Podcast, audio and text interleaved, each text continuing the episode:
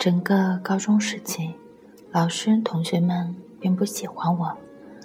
那时我戴着一副大大的眼镜，贴着男孩子的平头，穿肥肥大大的校服，见人不怎么说话，即使遇到老师，也会本能的躲到一边去。平常时，大家都觉得我这个人不合群，一副高冷的样子，经常会有同学过来刺挠戏耍我。每天虽然努力学习，但成绩总是徘徊在高考线边缘。高一时，依旧还记得那次政治模拟考试。我退步有些严重，政治老师几乎是把我拎起来，当着全班同学的面开骂。他骂得很难听，我站在座位上低着头，眼泪一直在眼眶里打转。那一刻，我真的想变成蚂蚁钻进地缝里。他骂够了，开始继续上课。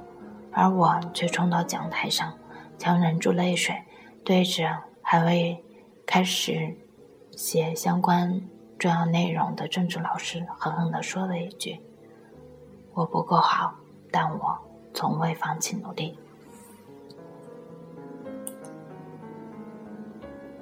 那天下了晚自习，已经是晚上九点半，大家陆续都回宿舍睡觉了。而我却在他们都离开教室以后，抱着政治课本，自己一个人跑到学校街边的路灯下，借着昏黄的路灯开始背政治课。这种情况整整持续了三年，直到最后我考上大学。三年里，每晚我都会给自己加两个小时的课。别人睡觉时我在背书，别人放假时我在背书，别人出去玩时我在背书。那条昏黄的街道，每到九点半以后，就只有我自己。偶尔会有夜猫出入，起初还会害怕，后来渐渐无动于衷。当害怕都已经变成麻木，还有什么能够阻止你进步？或许正是那次老师的破口大骂，让我明白：如果你不够优秀，那么全世界。都可以与你为敌。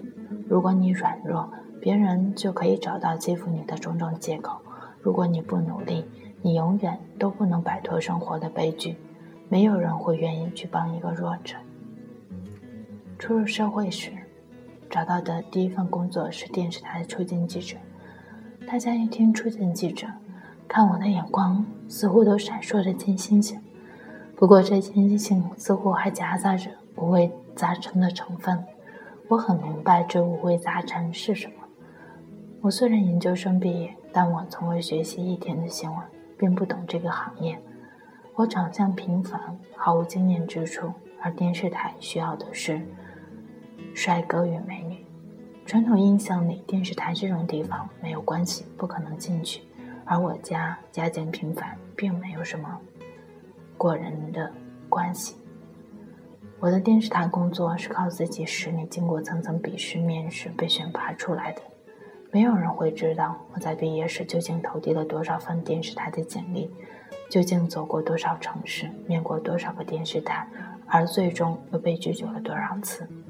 不管是省内省外，只要是给我笔试面试机会的，我都会尝尽自己所有去尝试一次。这期间经常遇到的情况就是买不上火车票。经常是倒车买站票，最长的一次我站了十四个小时，做完一个半小时的卷子就被打发回来了，连面试的机会都没有。那时候想的最多的是，我还有几个电视台可以去，我还有多少机会，而我未曾想过，如果我做不了记者，进不了电视台怎么办？这一切努力都白费怎么办？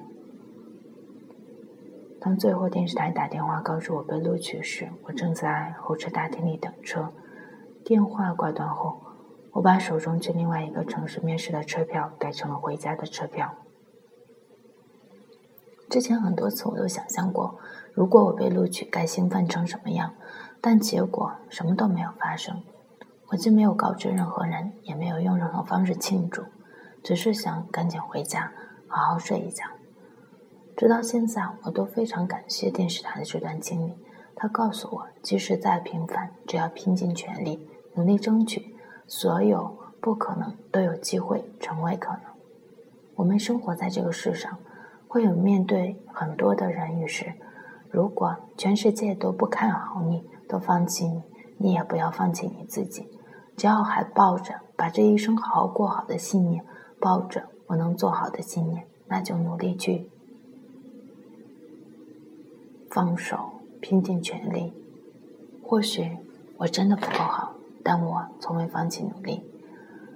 这里是 FM 一三三五三，我是雨之。有事没事多笑笑，咱们下一期见。